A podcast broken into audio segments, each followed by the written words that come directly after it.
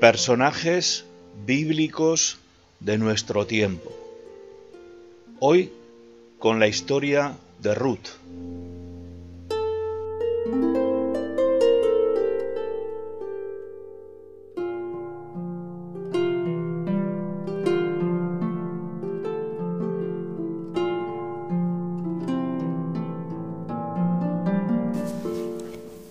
Noemí, su marido y sus dos hijos habían emigrado a Inglaterra a principios de los 60. Con lo que ganaban en las faenas del campo, no tenían más que para subsistir. No les gustaba nada la idea de abandonar su pueblo, pero era la única manera de abrirse camino y de asegurar un futuro a los chicos. La noche antes de coger el tren, Noemí se la pasó llorando en silencio. En Inglaterra nadie regalaba libras. Hicieron un poco de todo. A base de muchas horas de trabajo consiguieron ir tirando. Unos cuantos años después murió el marido.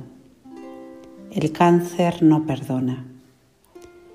Solo Dios conoce las noches insomnes de Noemí y sus jornadas interminables como limpiadora en el rancio hotel de las afueras de Londres.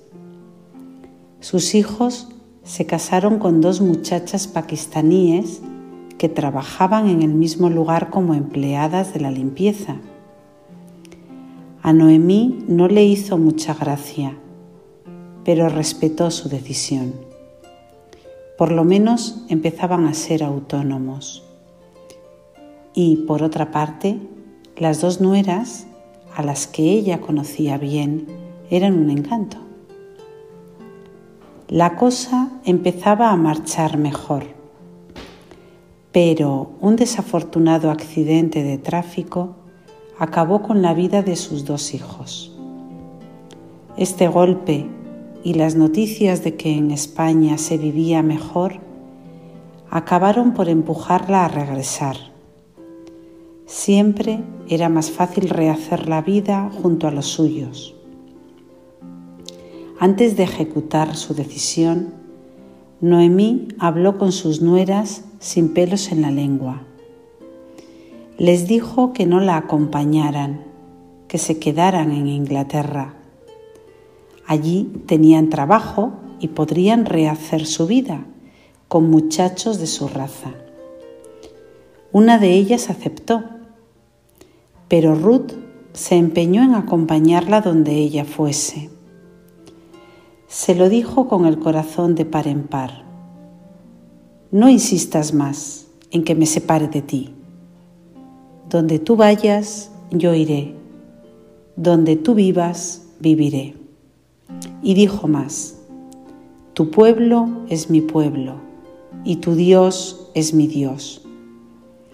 Por si fuera poco todavía añadió, Donde tú mueras, moriré, y allí me enterrarán. Juro hoy solemnemente ante Dios que solo la muerte nos ha de separar. Noemí se fundió en un abrazo con ella sin lograr entender tanta abnegación. Hasta el cielo neblinoso de Londres le pareció más azul que nunca. Recogieron lo poco que tenían y se volvieron al pueblo en el que Noemí se había criado. Al principio las cosas no resultaron fáciles. ¿Qué pinta una pakistaní, una mora? decía la gente en un pueblo como este. Ruth Percibía miradas de curiosidad e incluso de rechazo, pero no se amilanó. Cuando no tenía nada que aparentar, enseguida se enganchó a fregar las escaleras de algunos inmuebles. Era un trabajo mal remunerado, pero completaba la escasa pensión que le había quedado a su suegra. Se levantaba temprano, ayudaba a Noemí a arreglar la casa, y pasaba el resto de la mañana con la fregona en la mano. En general, la gente no se metía con ella, aunque no faltaron algunas frases hirientes. Seguro que esta, en cuanto se haga con la casa y las cuatro perras de su suegra, se larga.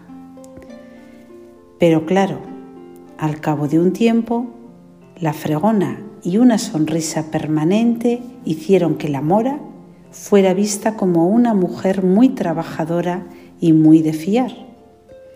Hay que ver cómo se preocupa de Noemí. La quiere como si fuera su madre.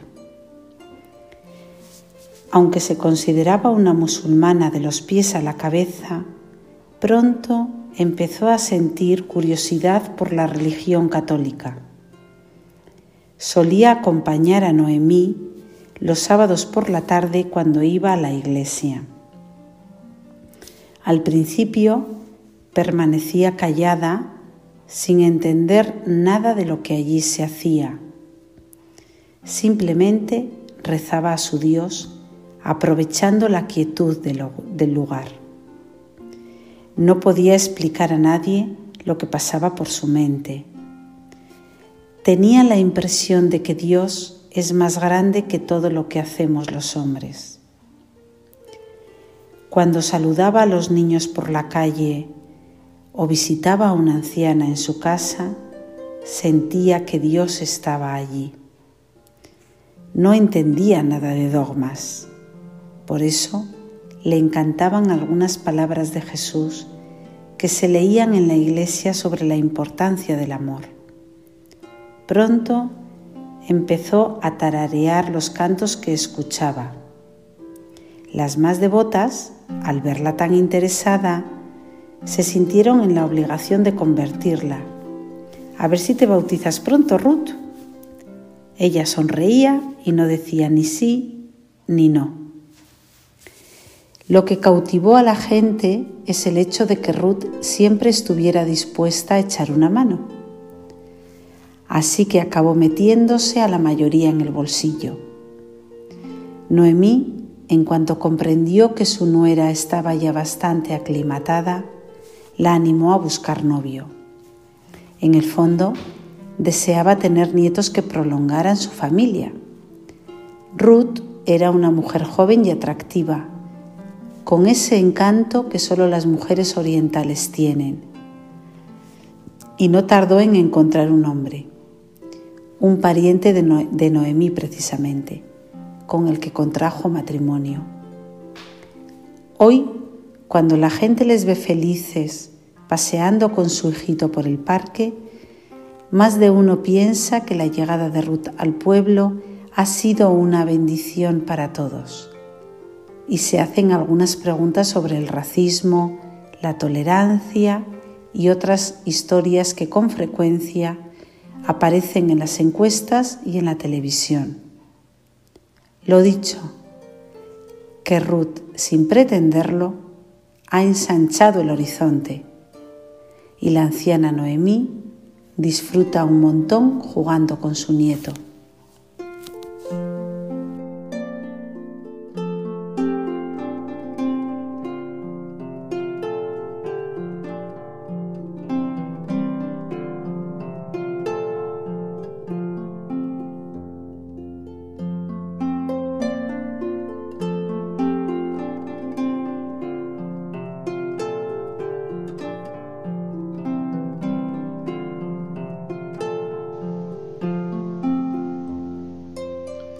El pequeño libro de Ruth no es de los más leídos, y sin embargo esta historia de amor de una abuela de David y ascendiente de Jesús no deja de maravillar a sus lectores por su encanto, su sensibilidad y su riqueza humana.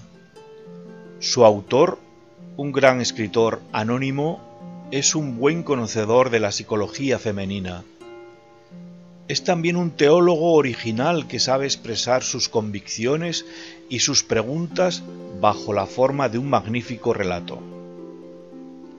Lleva al lector a sorprenderse, a interrogarse y a descubrir cómo Dios actúa en nuestras vidas a través de nuestra libertad.